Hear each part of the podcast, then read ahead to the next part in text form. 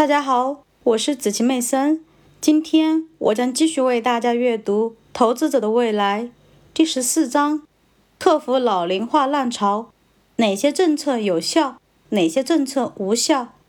第一小节：为退休年龄建模。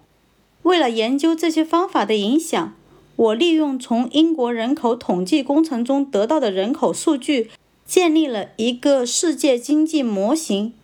这个模型假设在一段时期之内，一个经济中的工人生产的产出足够他们自己和退休人员的消费。这个模型说明了，为了确保向所有的退休者提供足够的商品，退休年龄应该提升到多少。在考虑到生产增长、消费类型和人口老龄化的假设之后。这个模型提供了一个研究未来世界经济动态的方法。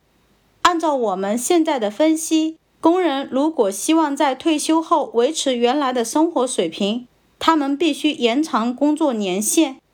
图一说明了，为了达到维持相同生活水平的目标，美国人将不得不再工作多长时间。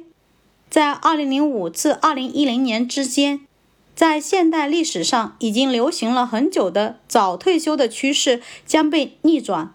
在接下来的数十年里，不仅退休年龄将会被迫从六十二岁延长至七十三岁，而且这种延长将超过人口寿命的延长。因此，工人的退休期将会缩短将近百分之二十五。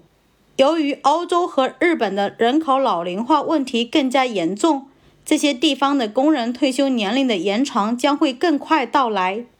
这些是基于英国人口学家对寿命延长所做的保守估计。如果寿命如同许多专家预期的那样，以一个更快的速度延长，那么美国的退休年龄或许要提升到八十岁或者更高一些。